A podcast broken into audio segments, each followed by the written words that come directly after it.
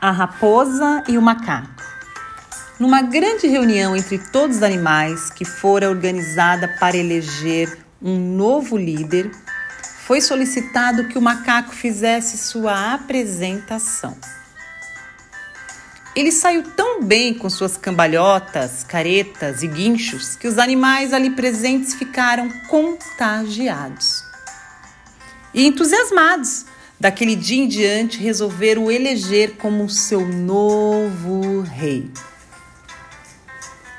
A raposa, que não votara no macaco, estava aborrecida com os demais animais por ter eleito um líder, a seu ver, tão desqualificado.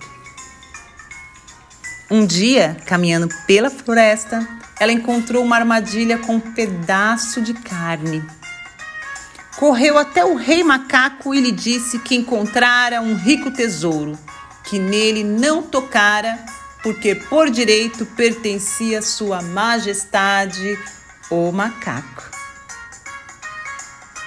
O ganancioso macaco, todo vaidoso e de olho na prenda, seguiu a raposa até a armadilha. Então logo viu o pedaço de carne preso a ela estendeu o braço para pegá-lo e acabou ficando preso. A raposa ao lado deu uma gargalhada. Você pretende ser um rei?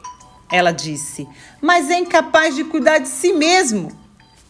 Logo, passado aquele evento, uma nova eleição foi realizada entre os animais. Moral da história: o verdadeiro líder é aquele capaz de provar para si mesmo suas qualidades.